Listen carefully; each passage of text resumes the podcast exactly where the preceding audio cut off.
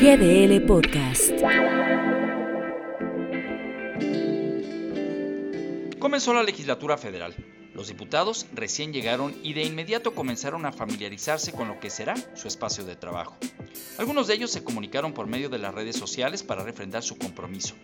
Así lo hizo Santiago Krill, Gabriel Cuadri, Margarita Zavala.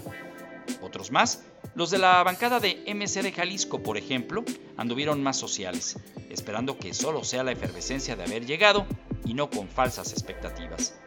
Pero como sea, este llamado es justo para usted que me está escuchando. Venimos de un proceso electoral que justo llamaba a la crítica a los representantes en la Cámara Baja. El tema ahora es involucrarnos para generar contrapesos, decisiones inteligentes en beneficio de México y ganar un poco al tiempo perdido en ocurrencias. Pero eso solo pasará si realmente trabajamos con quienes trabajarán en ello. Pero suele pasar, como cada legislatura. Pocos, muy pocos saben quién es su diputado federal. No tienen su contacto, no saben su agenda o peor aún, no tienen idea para qué sirve su representación. Y aquí es donde la indiferencia cobra caro. La participación ciudadana comienza en campaña. Conocer las propuestas de las y los candidatos. De ahí, la elección y seguir el proceso de representación cuando el ganador esté en la Cámara. Los equipos de comunicación de los diputados tienen que hacer lo propio también. Generar ese vínculo para trabajar en el cumplimiento, el objetivo y no dejarlo a lo de siempre. 500 diputados son todo un universo, pero usted y yo tendríamos a lo mucho que darle seguimiento a uno o a dos. Tómelo como quiera, pero el siguiente periodo es decisivo.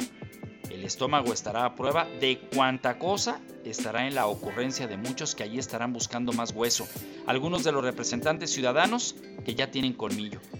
Otros están en esa búsqueda y otros más solo para hacer negocio.